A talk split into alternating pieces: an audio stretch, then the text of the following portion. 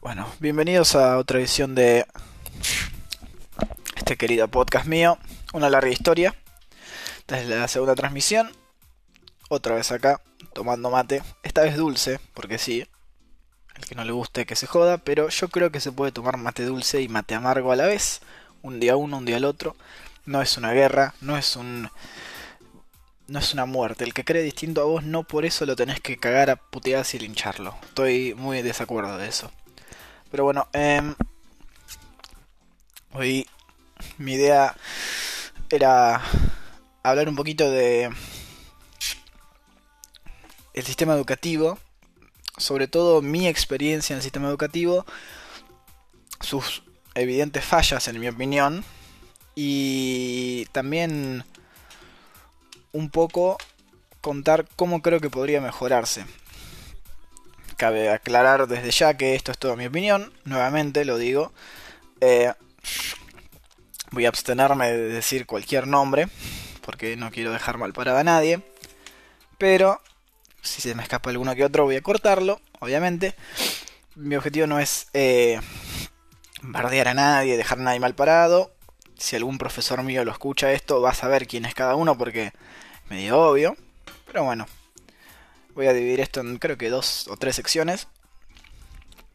Primero voy a contar mi paso por el secundario, principalmente porque primario y jardín mucho no, no influye en lo que quiero transmitir. Para que entiendan de dónde vengo yo y mis experiencias, ponele. Y segundo, va a ser que por qué creo que está fallido el sistema y sobre todo por cómo me lo enseñaron a mí y mis opiniones en base a lo que me enseñaron y también opiniones de amigos míos que he recogido a través de charlas con ellos en el momento que estudiábamos, después de estudiar. Y por último, voy a dar algún que otro consejo que yo creo, repito nuevamente, aclaro, yo no soy un profesor, no me enseñaron nunca nada, solamente soy un alumno que siento que el sistema educativo, no sé si me falló, pero podría haberme explotado a mí como a muchos otros de mis amigos más si cambiara un poco. Entonces, bueno, vamos a empezar. Yo fui, todo mi secundario lo hice en un colegio en San Isidro. Eh, un target, zona media, es clase media alta, perdón. Digamos la verdad, clase media alta. no me considero yo alguien de esa clase, capaz, pero es la verdad tenía una de las cuotas más altas de zona norte y bueno, estaba justificada por las instalaciones. Dejémoslo ahí.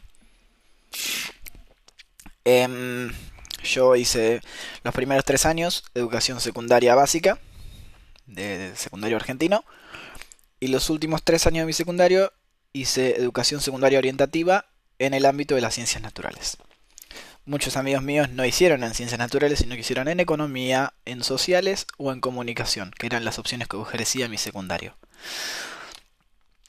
Ya en un principio, cabe recalcar que yo voy a hablar de mi experiencia en mi secundario, de la de mis amigos en mi secundario y de algunos amigos en otros secundarios, pero de un ámbito muy similar al mío.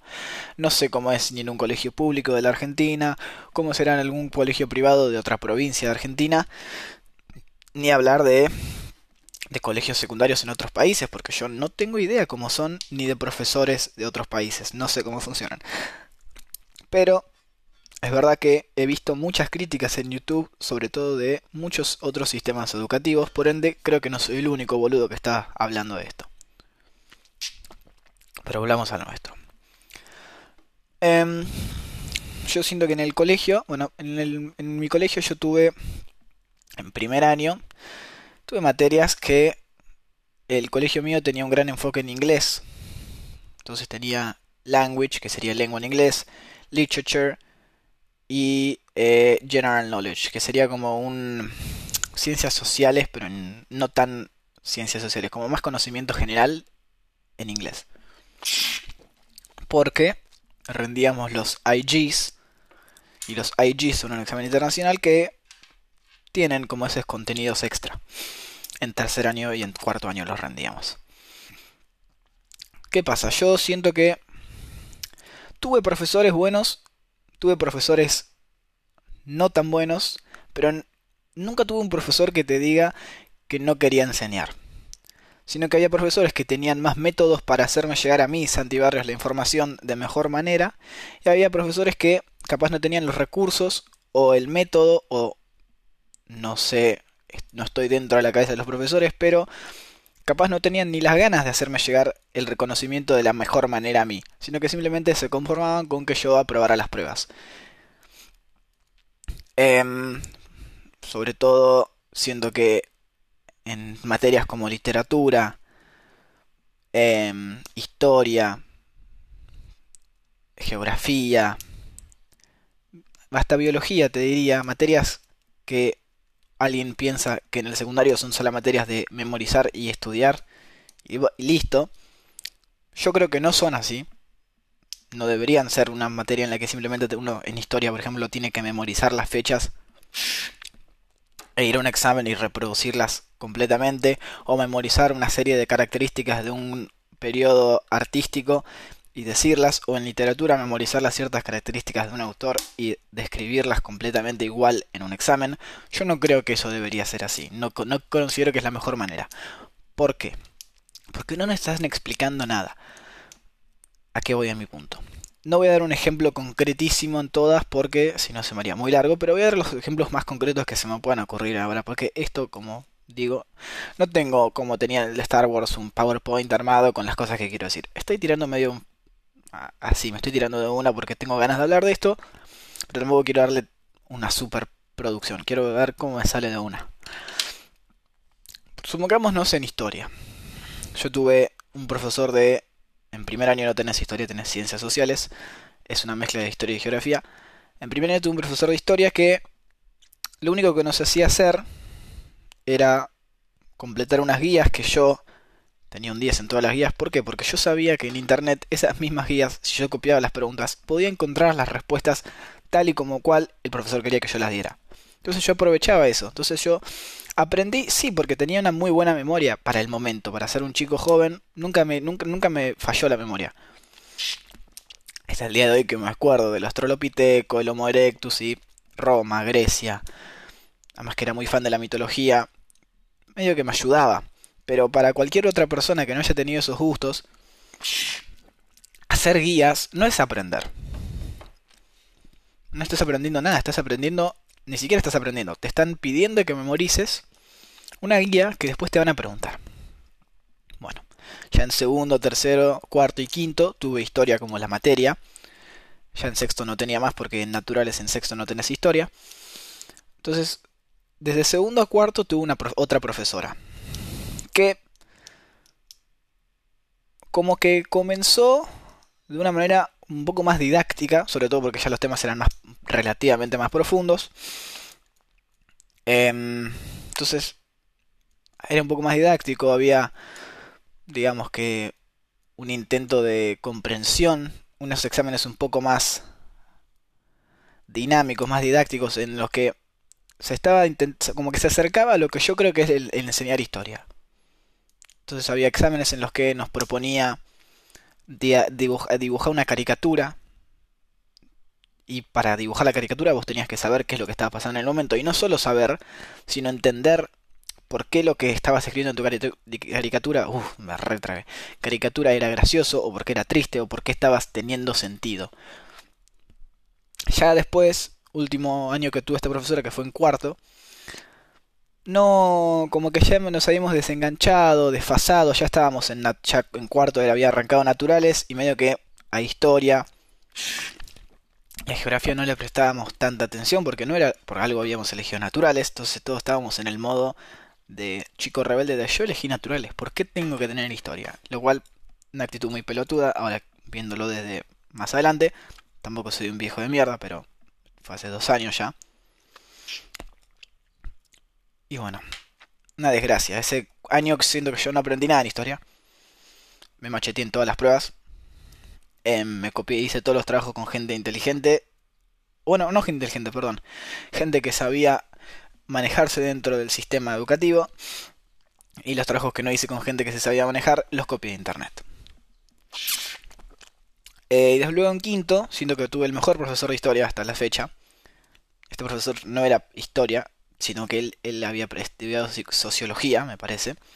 Entonces nos hizo ver temas sobre todo el peronismo, Cuba, Israel, y nos hacía enfocarnos en qué estaba detrás del tema. Siento que es el año en el que más aprendí historia, aprendí a cómo debatir, no debatir, pero aprendí a cómo argumentar mi caso, em, aprendí a interpretar un texto y aprendí a qué es lo que en verdad sirve la historia. ¿A qué quiero llegar con esto? Que la historia lo que nos tiene que ayudar es a entender los errores del pasado para no cometerlos en el futuro.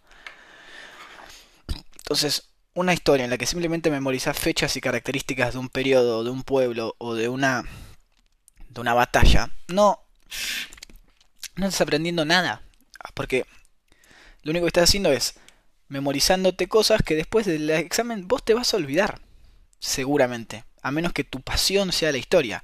Y hay muy poca gente que tiene la pasión de la historia. Uno, porque es un tema que a la simple vista parece muy tedioso y complejo. Segundo, porque la poca gente que capaz tiene la aptitud para ser un buen historiador y, tener que su pasión nazca, cuando ve una clase de historia común, dice, esto es una mierda, simplemente tengo que memorizarme cosas y hacerme guías de respuestas que están en internet y ya está. Entonces, lo que le enseñan en esa clase es cosas que él no quiere hacer. Bueno, ese es solo un ejemplo. Historia, una de las materias que más están en todos los secundarios. Geografía no voy a entrar muy en detalle porque es casi lo mismo que historia, solo que en vez de datos históricos son eh, topografías, climas y cómo pintar un mapa. Es lo único que aprendí. Es más, ni los hacía yo, le pedí a mi mamá que me pintara los mapas porque yo no, no pensaba gastar mi tiempo útil en pintar mapas, prefería jugar a la play, jugar al básquet, hacer algo más productivo con mi tiempo que pintar mapas. Era para mí la más estúpido que se le ocurrió a algún profesor. Em, la única cosa que valoro mucho de historia es cuando teníamos que hacer ferias sobre un país, sobre una cultura. Entonces ahí teníamos que trabajábamos nuestra imaginación. Entonces hicimos una feria sobre Alemania, estuvo repiola, llevamos comida, teníamos que saber las costumbres, vestirnos como ellos y te pones en el lugar. Eso es lo que vale la pena, ponerse en el lugar. ¿Cómo sería un examen de historia o de geografía que para mí vale la pena? Poner un diario del año, ponele, estás estudiando la Guerra Fría en Estados Unidos o estás estudiando, no sé, el franquismo, justo ahora estoy con la selectividad española, estoy al palo con Franco, el franquismo y pones un diario de la época de Franco, clandestino obviamente porque no estaba todo censurado, que tenga un chiste y decís, ¿por qué es gracioso? este chiste. O pones, no sé, decime un diálogo que tendría Franco con Hitler. O le preguntas, no sé, ¿por qué el imperio romano terminó cayendo? Y no tenés que decir, ah, ¿por qué lo atacaron los visigodos? Lo atacaron. No, no, no. ¿Qué razones internas hubo? ¿Por qué no, no supieron delegar? Querían centralizar todo el poder en un imperio tan grande. No sé yo no soy el profesor, no soy yo el que tiene que... O sea, yo tengo que... Como un filósofo diría, yo solamente te critico, pero no te doy la, respuesta. Yo estoy diciendo que por qué siento que le falla a mucha gente el sistema en historia y geografía. Propongo una crítica constructiva, no digo que uh, todos los profesores de historia o de geografía son una mierda. Hay profesores buenos que saben ir en contra de este sistema. Pasamos a otra materia esta idea del sistema la voy a terminar de hablar más al final. Pensemos otra materia. Por ejemplo, no sé, educación física mucho no tengo que decir porque educación física simplemente tiene que motivar en la gente que la actividad física tiene que ser clave en la vida de cualquier persona. Obviamente, en cualquier colegio siempre está, uh, tirarle la pelota a los pies que juegan al fútbol. No sé si esa es la que va, personalmente.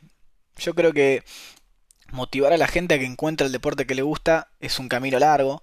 Siento que esos profesores que son por poco milicos, que te hacen hacer millones de vueltas y sentadillas y no sé qué, está bien.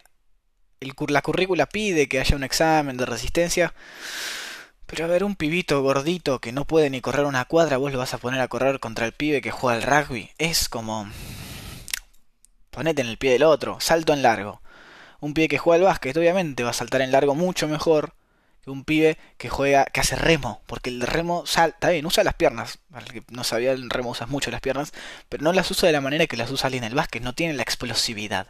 O vas a poner, no sé, a eh, correr en velocidad un chabón que hace, que hace taekwondo. No, contra un pibe que juega al fútbol. No, siendo que hay que evaluar las habilidades de cada uno por separado, no poner todos en la misma bolsa. Pero como es una materia tampoco tan importante en, en el desarrollo académico per se, no voy a entrar en detalle.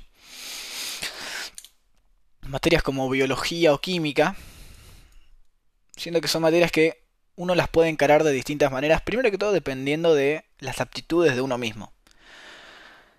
Segundo, dependiendo la, tipo de clase que el profesor dé. Entonces, ponele que vos tenés un profesor que lo único que hace es explicar en clase los temas en modo videoconferencia. Entonces él está una hora explicando la clase sin permitir preguntas. Eh, y te dice, esto es así porque es así.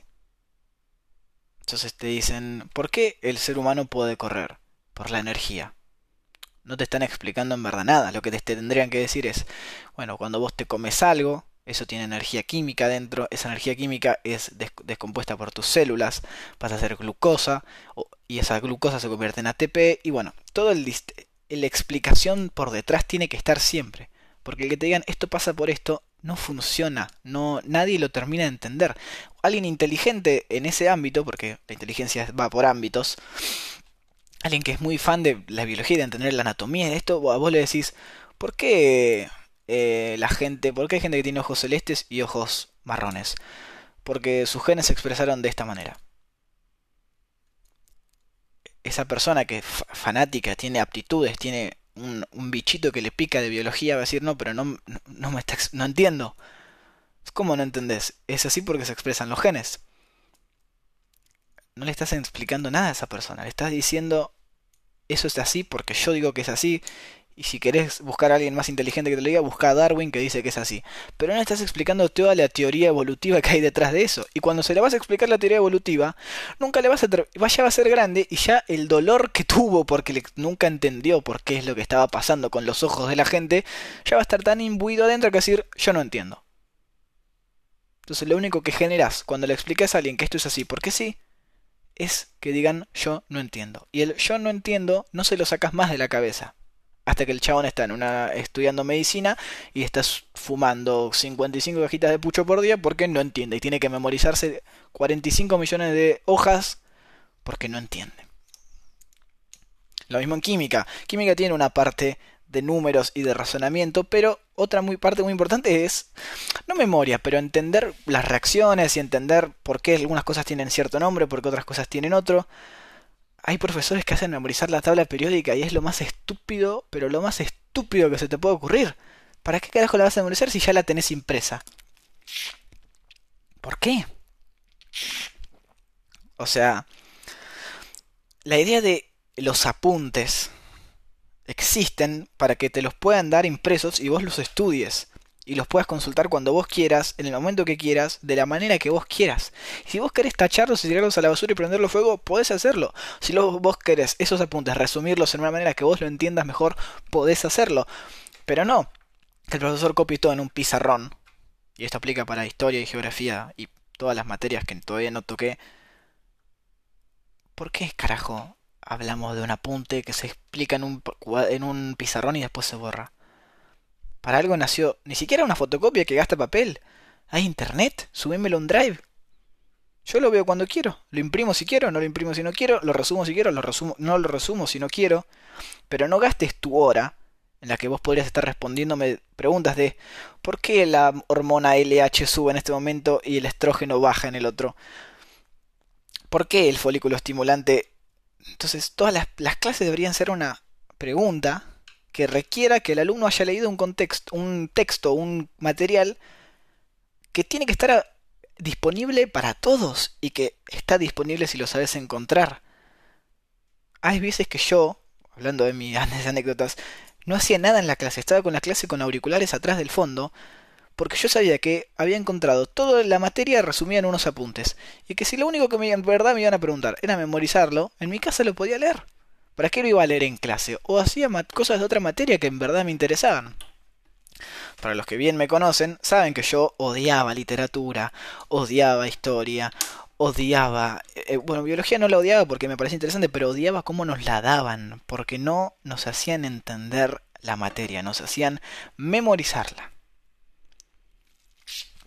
Y por último, creo que para mí mis gustos más grandes están en la física y la matemática. Puede ser que no sea el gusto de todos, lo entiendo perfectamente. No estás obligado a que te guste la física y la matemática.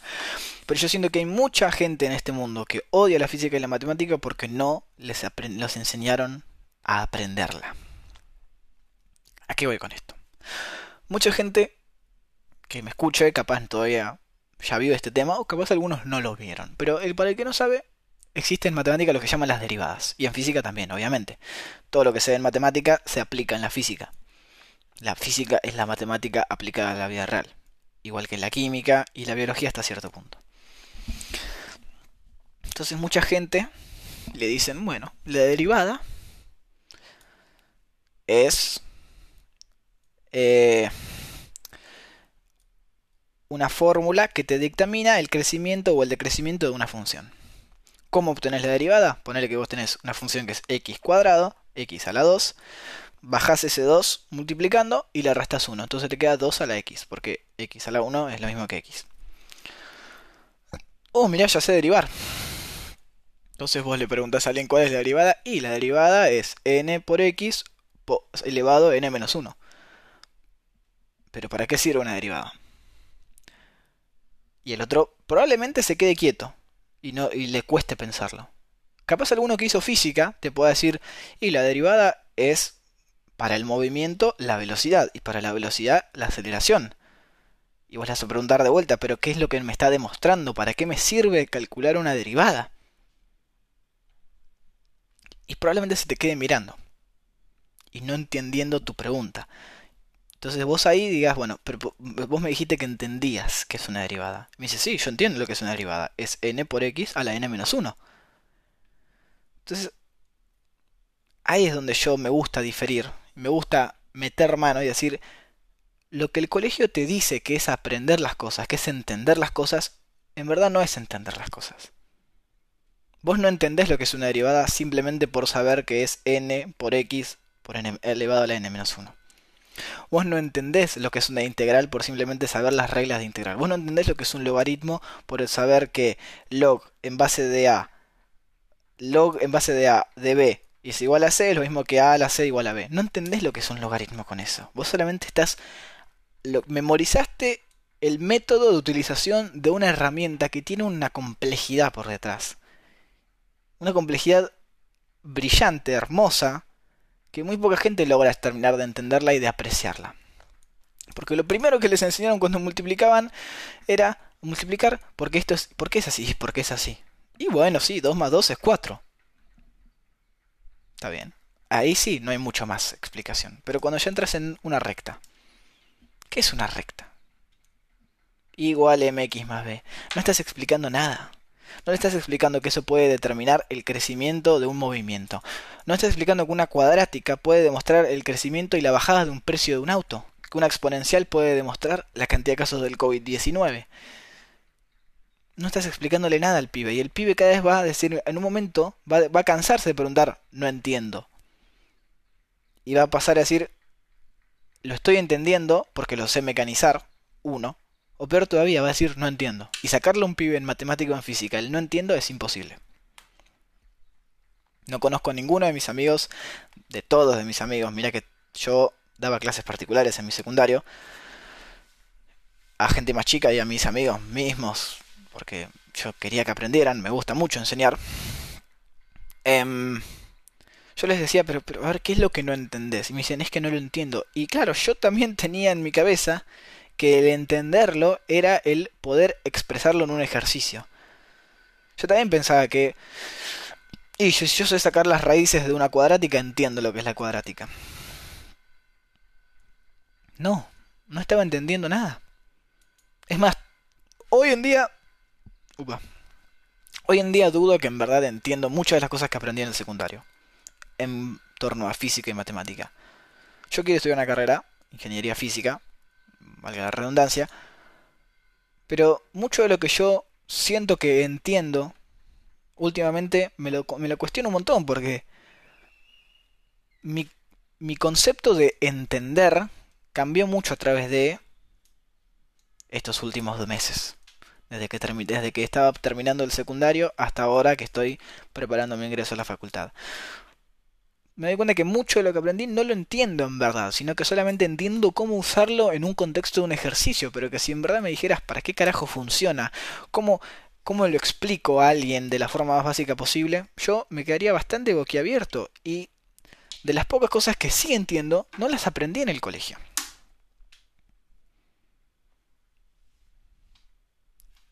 ¿Por qué una integral me dice el área debajo de una función?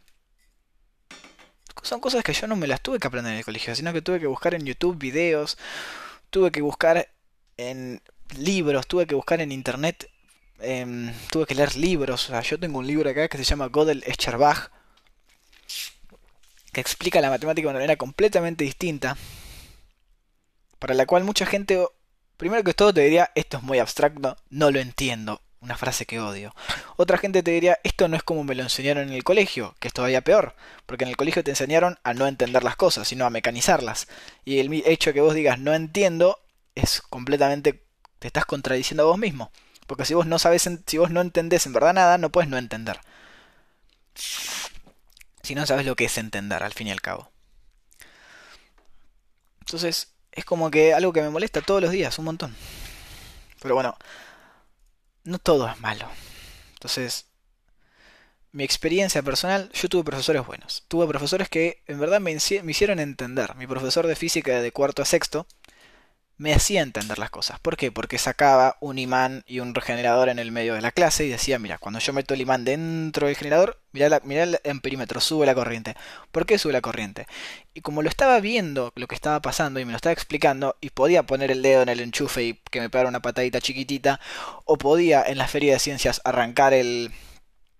arrancar un condensador y hacer que el agua se condense a la temperatura ambiente por la presión. Yo entendía esas cosas. ¿Por qué? Porque el profesor me lo demostraba en vida real. Me hacía entenderlo por experiencia. Mucha gente no entiende los conceptos de electricidad o de inducción magnética o esa cosa porque no las puedes ver. Vos no ves la electricidad hasta que metes el dedo en el enchufe. Vos no ves el magnetismo hasta que un imán se pega a la heladera. Y mucha gente sigue sin entender por qué carajo se pega un imán a la heladera. Es más, me gustaría explicártelo ahora. Porque estoy medio desentrenado y no sé si estoy perfecto para explicar. Pero mi profesor de física logró hacerme entender muchas cosas. Entonces, ¿a qué quiero llegar con este punto? No es culpa de ningún profesor esto. Yo no siento que ningún profesor nos esté queriendo cagar. Alumnos, se lo digo a todos los que son alumnos, van a ser alumnos, fueron alumnos. Yo dudo que, que los profesores nos odien. Está bien, capaz alguno con alguno te ensañaste, capaz con alguno te llevabas mal, pero no hay ningún profesor que por algo se hicieron profesores. Debe haber excepciones, como hay excepciones en todo el mundo, que es profesor porque tiene que ganar plata, pero muchos profesores están ahí porque algo sienten por la enseñanza.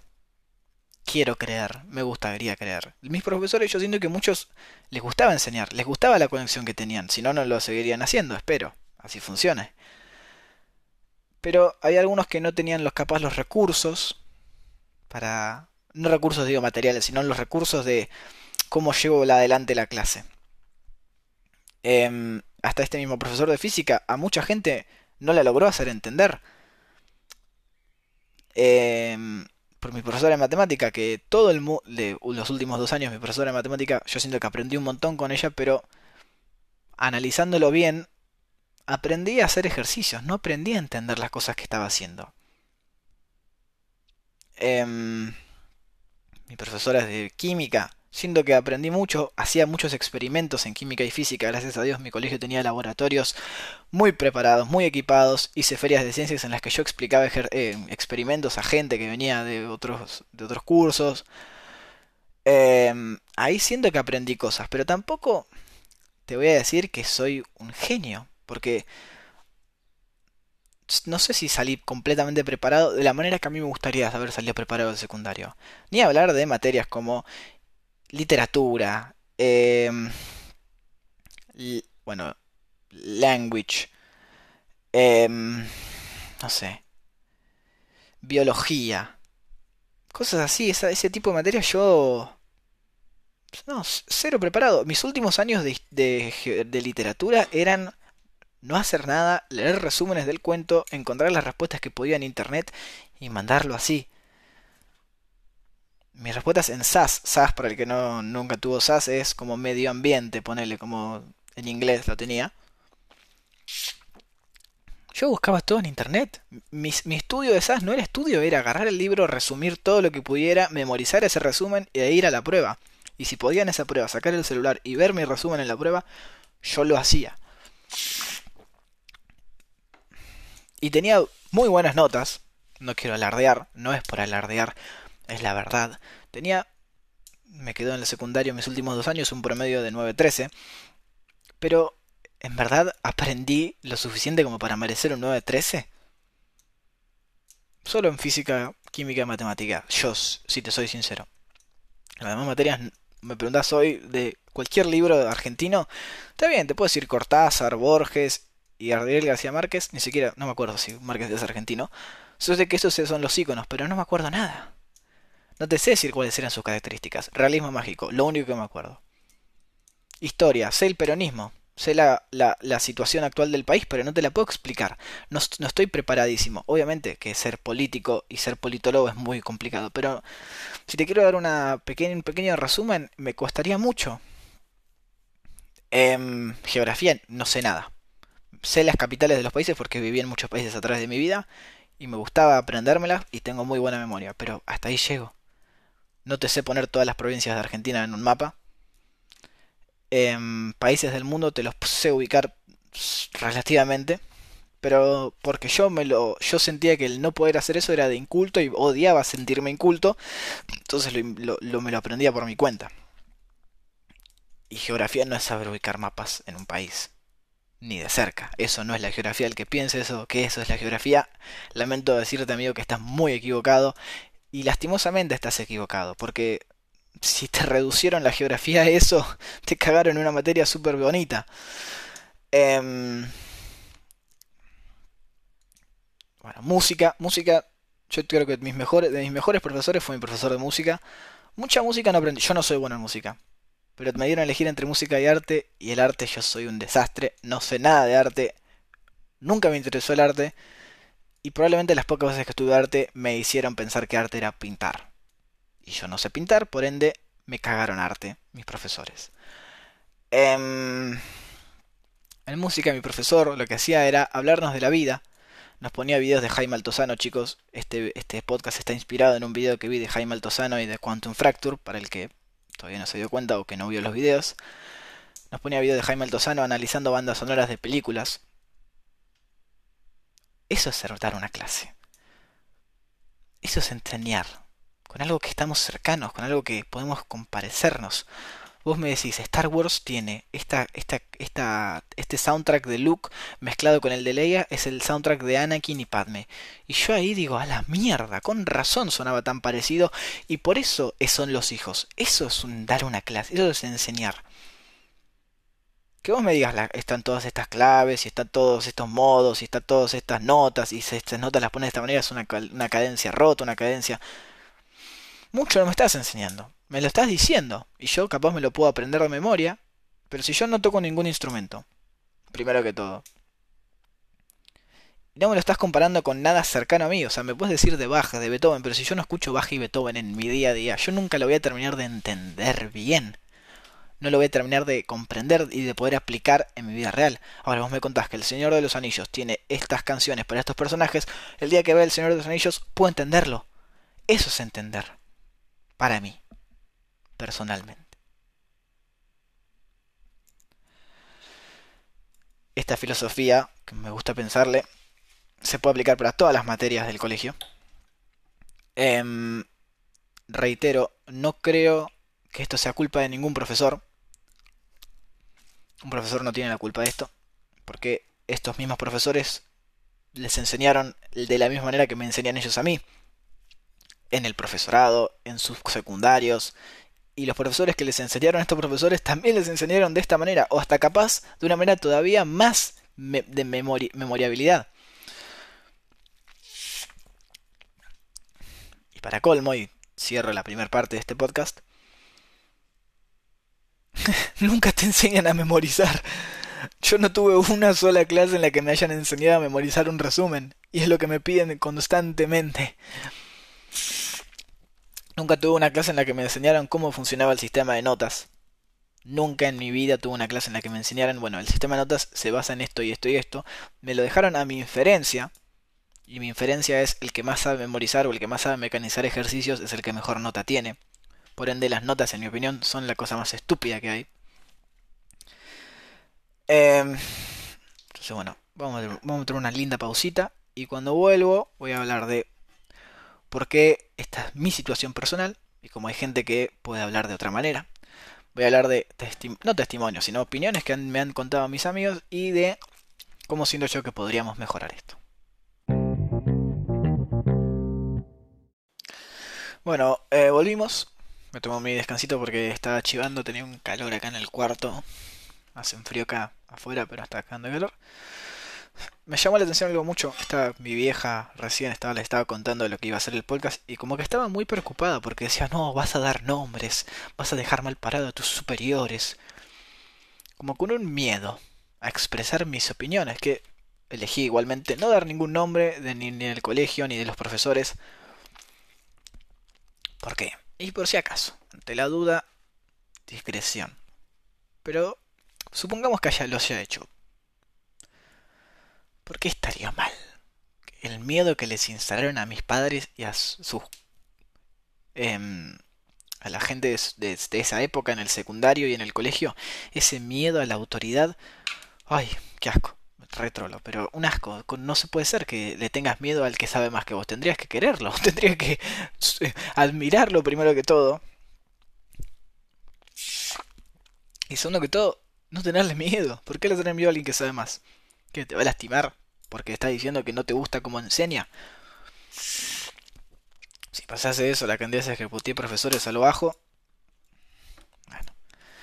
La cantidad de veces que me fui a quejar porque esto sentía que me estaban enseñando mal. increíble. Bueno, no importa. Si algún profesor, bueno, voy a repetir, si algún profesor escucha esto o alguien que está en mi círculo cercano escucha esto y no está de acuerdo con lo que yo estoy diciendo, es libre de decírmelo. Al fin y al cabo es mi opinión y, es lo, que me quieran decir ellos a mí va a ser su opinión. Esto no es hablar nada cara a cara, por eso no quiero decir ningún nombre. Em, espero que no me vayan difamando ahí a mí por ahí.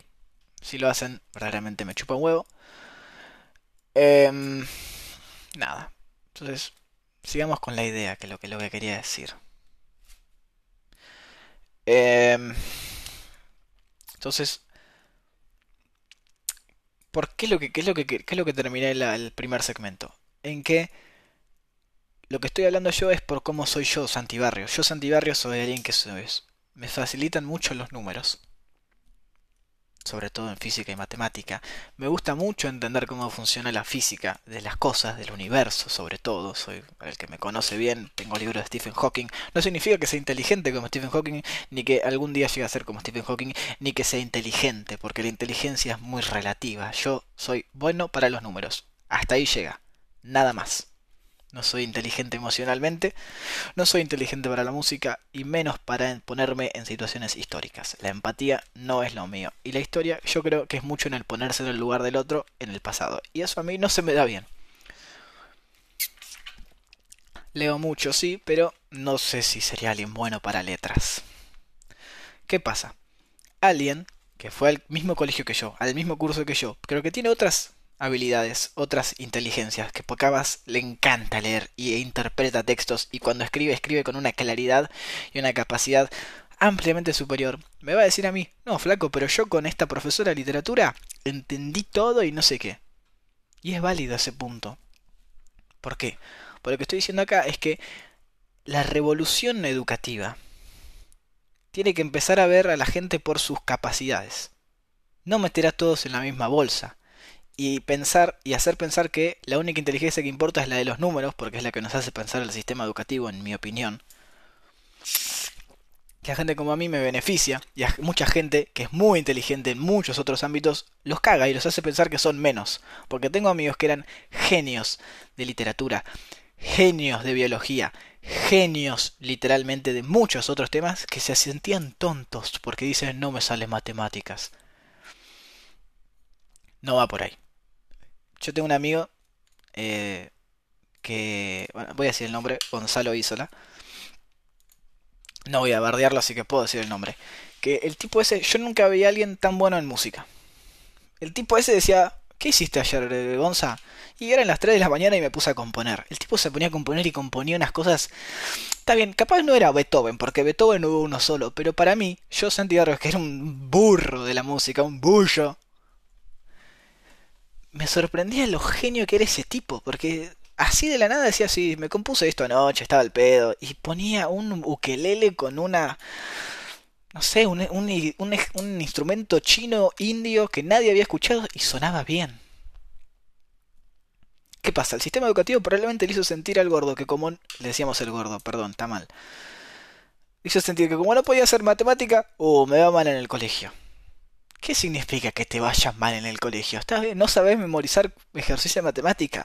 No por eso sos menos que Gonzalo, obviamente, siendo inteligente que era, él sabía que no era menos, pero debe haber gente como Gonzalo que piensa que porque no puede hacer ejercicio de matemática es menos que otro que sí.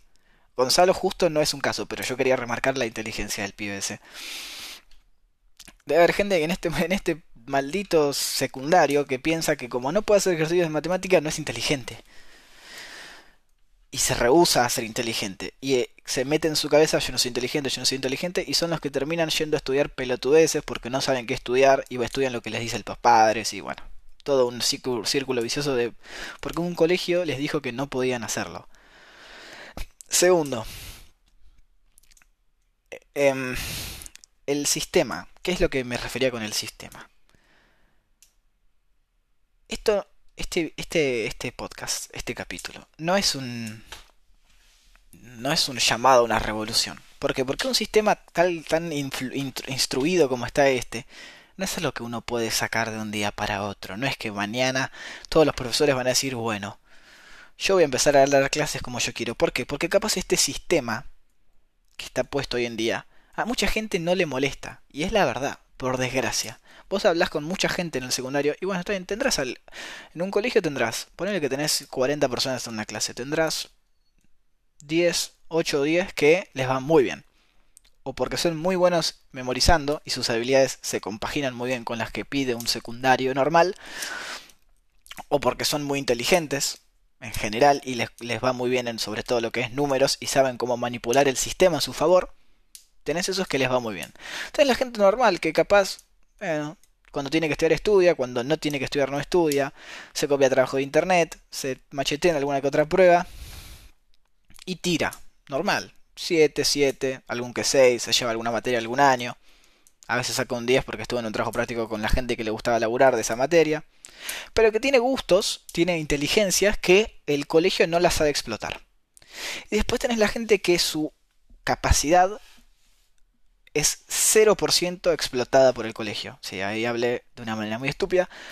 Su capacidad de inteligencia, el colegio no la sabe explotar en lo más mínimo. En lo más mínimo. Entonces esa gente puede pasarle dos cosas. O termina dejando el colegio. O termina, termina, o termina terminando el colegio con muy malas notas y pensando que es un estúpido. O termina el colegio y dice, este sistema y vive resentido al sistema. Porque dice, este sistema me cagó. Termina siendo alguien grande probablemente porque son gente que está adaptada para vivir la vida. Gente que sabe que es una selva el mundo y que están adaptadísimos para vivir en una selva. Y dice, yo me voy a comer el mundo en un pati. Existen, existen. Son muy pocos. Em, entonces, yo no tengo la respuesta. Yo solamente estoy acá haciendo la crítica. Estoy exponiendo el problema que yo siento que hay. Que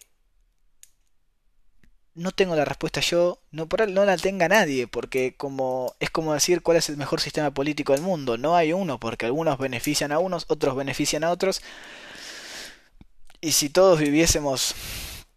Y si todos nos gustase lo mismo, el mundo sería aburrido. Pero ¿qué pasa? Siento que algún cambio tiene que haber.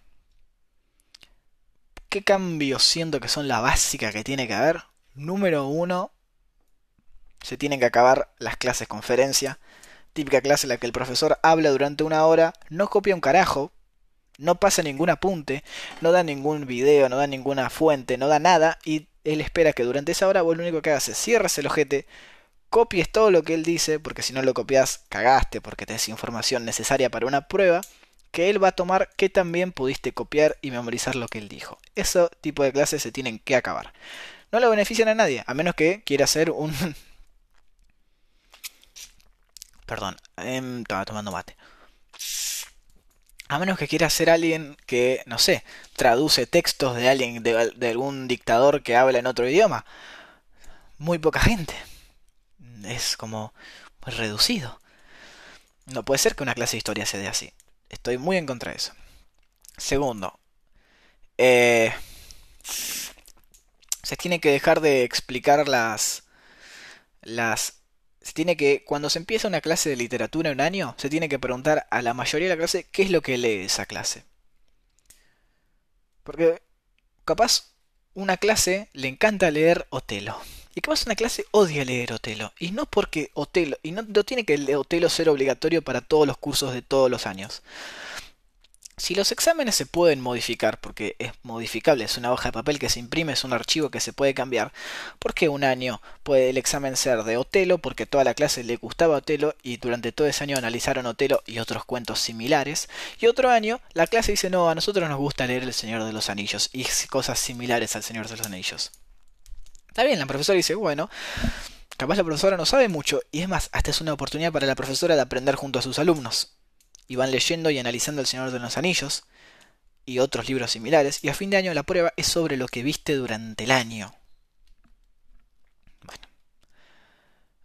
Cosas como física, química, eh, siendo que me lo explicaron bastante bien a mí, personalmente, fue de las experiencias más lindas que tuve, y siendo que es clave la necesidad de experimentos entiendo que haya muchas realidades que no permiten que haya experimentos en, una, en un aula, en un colegio público. Dudo que haya el nivel de laboratorio que tenía mi colegio. Es una desgracia porque siento que es algo que beneficiaría a muchísima gente de este mundo. Pero bueno, es lo que hay. Yo siento que mínimo una compu que muestre por qué el video, un video de un experimento. Eso explicaría muchísimo más que que alguien te diga que cuando hay una variación en flujo magnético, se crea una corriente. No entendés un carajo. Te dijeron 50 palabras en 30 segundos y vos no entendiste lo que estaba sucediendo. ¿Qué sé yo? Química lo mismo. Si te dicen no, porque los toxoniones es la mezcla de un no sé qué y un no sé qué. ¿Qué carajo? No, me explicaste nada. Me dijiste qué es. No, no, no. No hay nada sucediendo. No me estás diciendo nada agarra ácido sulfúrico y azúcar y vas a ver que se queda carbón. ¿Por qué? Bueno, explica toda una reacción química, pero la viste suceder. Viste que tiene una aplicación en el mundo. No son solo letras.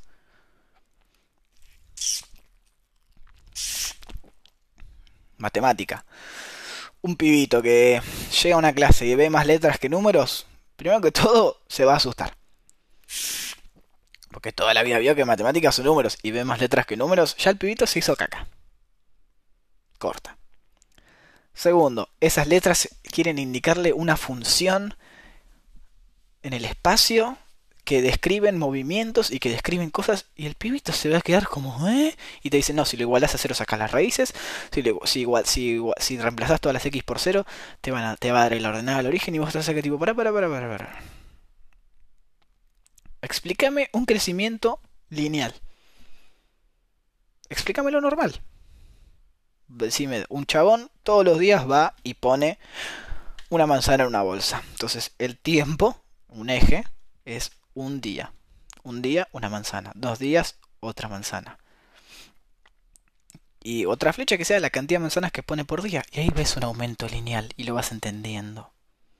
Un aumento exponencial, bueno, un día pone una, un día pone dos, otro día pone cuatro, un día pone ocho, un día pone... Bueno. Y el chabón ahí capaz no lo, no lo entendiendo, porque hay cosas, hay gente que no está preparada para entender cosas. como en todos los ámbitos. Yo nunca, nunca, nunca terminé de entender por qué carajo, cómo carajo funcionan las tonalidades, las tónicas, las cadencias, nunca lo entendí. Capaz porque tampoco le presté tanta, tanta atención, pero yo dudo que lo haya podido entender con la claridad que lo entendía Gonzalo. Como dudo que Gonzalo capaz haya podido entender física de la manera que lo entendía yo, además de que Gonzalo fue a otra modalidad, no le gustaba, como a mí tampoco me gustaba música. Entonces hay una, una, una un, un desfase de compatibilidades de gustos. Y eso también yo siento que los profesores lo tienen que tener en cuenta. Por último, puntos ya más generales. Tiene que haber una clase que nos enseñe cómo funciona el mundo financiero. Sí o sí, para todo el mundo. Los que hacen economía capaz entienden un poco más, pero yo a mí nunca me enseñaron cómo funcionan los impuestos. A mí nunca me enseñaron cómo escribir un cheque, nunca me enseñaron cómo abrir una cuenta de banco, nunca me enseñaron qué es eh, la bolsa y a la gente que se la enseñaron dudo que te la puedan explicar. No conozco a mucha gente que me haya explicado bien qué es la bolsa. Hasta mis amigos que fueron a economía. Em, se tiene que dar mucho más énfasis en la filosofía y en enseñar la filosofía de otra manera, no de la manera de que, bueno, tenés que memorizarte todos los pensadores, no. Se tiene que enseñar la filosofía diciendo que es una rama del conocimiento humano que desafía el conocimiento humano y es como antiintuitivo, que es contraintuitivo, pero al mismo tiempo es lo más importante que tenemos. Em, se tienen que acabar las horas eternas de formación cristiana tiene que acabarse. Perdón, soy ateo. Es la verdad. Una hora. Como mucho. Y con ya es demasiado. Em, clases de supervivencia. Nunca, yo no sé prender un fuego. Me lo tuvieron que enseñar mis abuelos a prender un fuego. Em, cómo identificar. Ponerle que es son cosas que pueden pasar en la vida real cómo identificar qué plantas te puedes comer y qué plantas no. Por los colores, por los olores, por las texturas. Eh, cómo eh, curarte una herida en el campo. Te cortás, estás solo en el... Saliste a hacer una caminata solo, te cortaste y te estás, no desangrando, pero te, estás, te puedes infectar. ¿Cómo la tapás? Cosas... Parece una pelotudez, pero son cosas en serio. El debate, la gente no sabe debatir, la gente no sabe formular una opinión, em, la gente no sabe dar argumentos. Yo soy una persona que me es muy difícil escuchar a los demás. Pienso que tengo siempre la razón. Eso ya es más un problema personal, pero a la hora de debatir no, sé, no, no supe debatir durante mucho tiempo porque nunca me lo enseñaron. No sabía dar mis argumentos para explicar por qué yo sentía que tenía razón. La gente piensa que porque leen algo en internet ya saben todo y es una gran mentira. Es la razón por la que mucha gente no, no es tomada en serio en este mundo. Ya sea, no sé. La gente piensa que porque leen algo en internet tiene el derecho a desautorizar a cualquier persona que da su opinión entras a Twitter media hora y ya te querés pegar un tiro porque tenés gente que dice algo porque lo leyó en internet y tenés gente que dice que esto está mal porque lo leyó en internet, gente que dice que esto está mal porque su tío se lo contó. ¿Su tío quién es? Tercero. Bueno, no sé si es tercero, cuarto, punto, no me importa. Tiene que haber una, una gran, gran infraestructura y aumento de, de investigación de computación el futuro es la computación y yo no sé programar. ¿Cómo no hacer programar? Para mí es más importante saber programar, que es un idioma, que aprender inglés. O que aprender muchas otras cosas que te enseñan en el colegio. ¿Para qué querés saber análisis sintáctico? Está bien. Sirve. Yo no analizo sintácticamente las oraciones hoy. Debe haber quien lo haga. Debe haber quien en análisis sintáctico le enseñó a entender cómo hablar.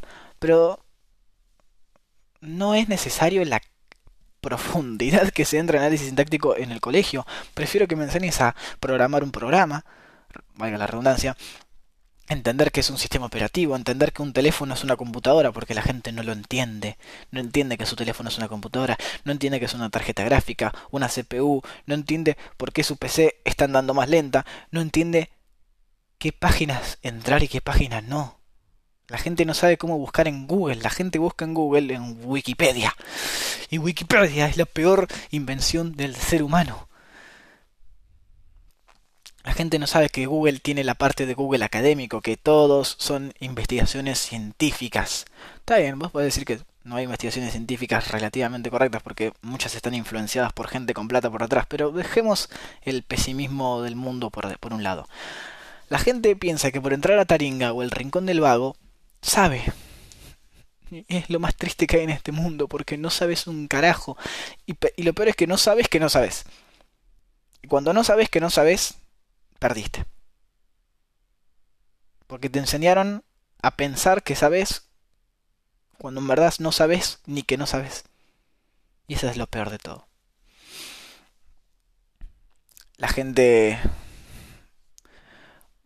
no saben usar no saben usar programas de edición de videos, programas de edición de fotos. Está bien, hay colegios que te enseñan, sí, pero son muy pocos. Mi colegio tenía un laboratorio de computadora gigante y nunca me enseñaron a programar. Está bien, usé el Scratch un par de años, pero no, no aprendí un carajo. Nunca me enseñaron que un CPU, cómo funciona un CPU, qué es lo que hace un CPU, qué es la memoria RAM, qué es la memoria SSD. Todo eso me lo tuve que aprender por mi cuenta porque me gustaban las computadoras. Si lo preguntas a una amiga, pongo a las mujeres porque hay muy pocas mujeres que le gustan la computación, al menos en mi colegio.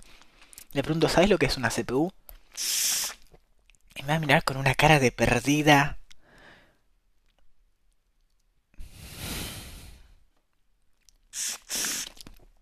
No sé, cosas para mí son inaceptables.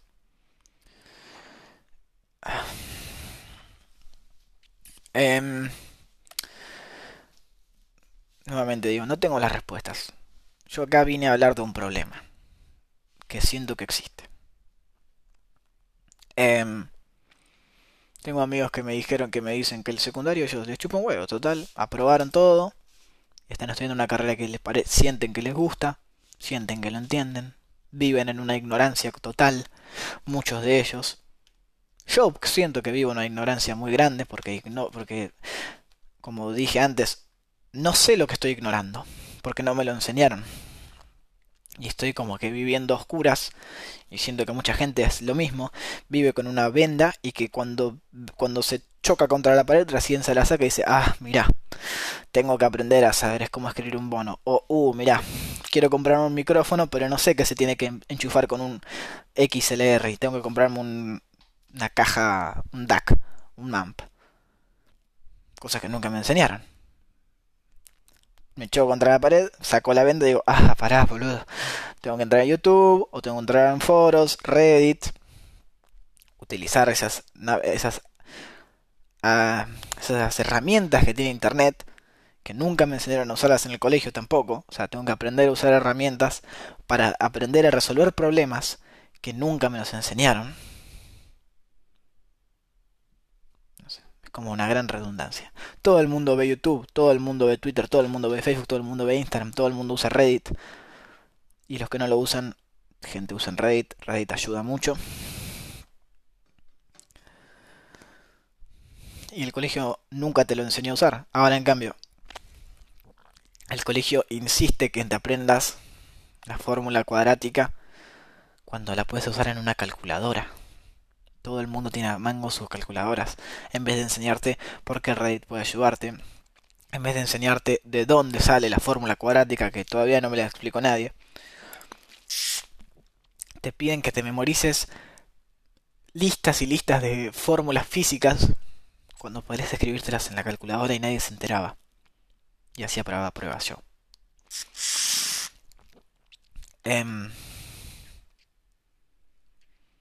No sé y también siento que el secundario glorifica a mucha gente a la cual no debería glorificar. Y esa glorificación de mucha gente es lo que los convierte en soretes en su vida. Más adelante.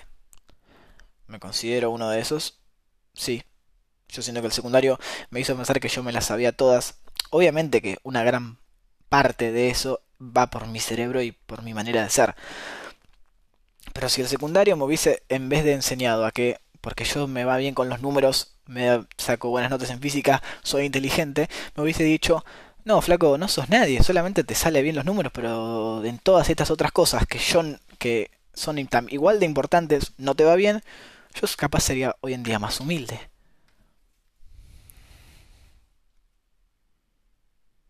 Em, el hecho de desestimar cosas importantísimas como la música, el arte, es un error imperdonable para el sistema educativo. Pero es imperdonable. Y bueno, ya que estamos, em, las sanciones disciplinarias de cual, no, sé las sanciones disciplinarias de otros colegios, pero las sanciones disciplinarias en mi colegio eran inexistentes. Yo, yo, yo me sentía em, no te voy a decir que inmune porque no podía un día caer y tirar una bomba en el colegio, no, para, tampoco la locura. Pero yo sentía que podía hacer cualquier cosa en el colegio y, bueno, de última que van a poner una par de amonestaciones. Sí, total, hay gente que llega a 34 amonestaciones y no les pasa nada. Te enseñan a que tu conducta se basa en amonestaciones, tus faltas de respeto se traducen en amonestaciones. Tu vandalismo, porque destruir cosas es vandalismo, se traduce en amonestaciones. Y así no funciona el mundo. Em, no sé. Cuestiones que pueden cambiar, como no pueden cambiar, como puede haber colegios que van en contra de estas cuestiones. Espero que los haya, yo no los conocí todavía. Conocí profesores que van en contra, pero tampoco tan en contra, porque al fin y al cabo, si vas muy en contra de un sistema, te terminas chocando contra una pared. Porque no puedes subsistir. Yo si lo único que hubiera visto en mi colegio era literatura, los libros que yo me gustaban, nunca hubiera podido rendir el IG porque el IG me exigía que leyera ciertos libros. Em, no sé. Es difícil hablar de este tema me estoy dando cuenta. Ya voy casi, creo que ya una hora hablando de esto y no sé cómo cerrarlo. Eh, cerrar este tema no, no tiene cierre. Vamos a dejarlo por ahí. Vamos a empezar a cerrar, a terminar de round up the idea. Este tema no tiene solución a corto plazo ni a medio plazo. Es una solución a largo plazo. De que poco a poco, la poca gente que escucha esto y la gente que ve videos como el de Jaime, como el de Quantum Fracture, la gente que, por desgracia, sufrió el colegio. Yo no te voy decir que lo sufrí porque me iba bien. O sea, dentro de todo, como me, era, me, era, fácil memorizar y me era fácil hacer números, tampoco me gastaba tanto tiempo estudiando. Pero conozco gente que se mató estudiando el secundario y que la raspaba mal y que todas sus buenas habilidades no se veían explotadas por el colegio. Una lástima, una gran lástima. Eh, la idea es que la gente que quiera ser profesor, yo quiero ser profesor, espero algún día poder impartir mi clase de física en, el en algún colegio secundario o en alguna universidad. Todavía no transcurrí la universidad a otra cosa, todavía no llegué a la universidad, no sé cómo será, espero que sea distinta. Si no es distinta voy a llevarme una gran decepción. Em, espero algún día poder dar clases en un secundario y que poder identificar en qué es bueno cada pibe. Por más que me cueste un montón y sea un trabajo súper riguroso y que capaz a muchos pibes no les guste mi materia. Em, o no les guste como de la clase yo. Espero poder cambiar un poco. Ser, poner mi granito de arena en cambiar este sistema que no funciona. Porque lo único que crea este sistema al fin y al cabo es gente que sabe trabajar dentro de un set de reglas, que no es em, creativa, sabe memorizar y mecanizar y que se estresa y se vuelve loca por cosas que al fin y al cabo terminan nunca, jamás en su vida utilizando. Bueno gente, les recuerdo, el que quiera, sabe, están mis redes acá, el que quiera y el que tenga ganas de discutírmelo, porque seguramente debe haber que gente que piense muy distinto a mí, es libre de hacerlo. Siempre con respeto, yo acá no estoy tratando de imponer mi opinión a cualquiera. Sos libre de pensar lo que se te cante. Bien el orto, nadie te va a decir que está mal. Em, nuevamente, si alguien se sintió ofendido y se, o se sintió que lo mencioné demasiado y que no le gusta estar mencionado, avíseme y edito las partes que no le gusta, porque no me gusta difamar. Eh, espero que no se hayan llevado la mala impresión. Hablé mucho de que a mí me, se me facilitó el colegio. No quiero decir que yo soy un genio. No soy un genio, lo repito. Los genios son muy pocos y no, y no se los y no se puede medir la genialidad de alguien por ir al colegio. Las inteligencias son varias. Eh, esto no es un mensaje de dejar el colegio porque es una mierda. Por desgracia tenés que seguir yendo al colegio. Ahí vos, pibe, que le cuesta. Andar al colegio porque no tenés de otra. Em, capaz la facultad ya es otro tema. Pero andar al colegio. Muy poca gente que no terminó el secundario es grande. Y esa gente que no terminó el secundario y que es grande, yo siempre los miro con una pizca de sal ahí medio Qué raro. Bueno, em, fue un poco más corto este podcast que el anterior. Es el segundo capítulo recién y voy estando probando. Tengo que empezar a ser más conciso, me parece, porque una hora de esto a cualquier persona le quema la cabeza. Espero que les haya gustado. El logo lo hizo Lucas Clot, lo dije en el anterior podcast. El logo es de Lucas Clot, está sus redes en la descripción. Y acá lo vamos dejando. Muchísimas gracias por escuchar.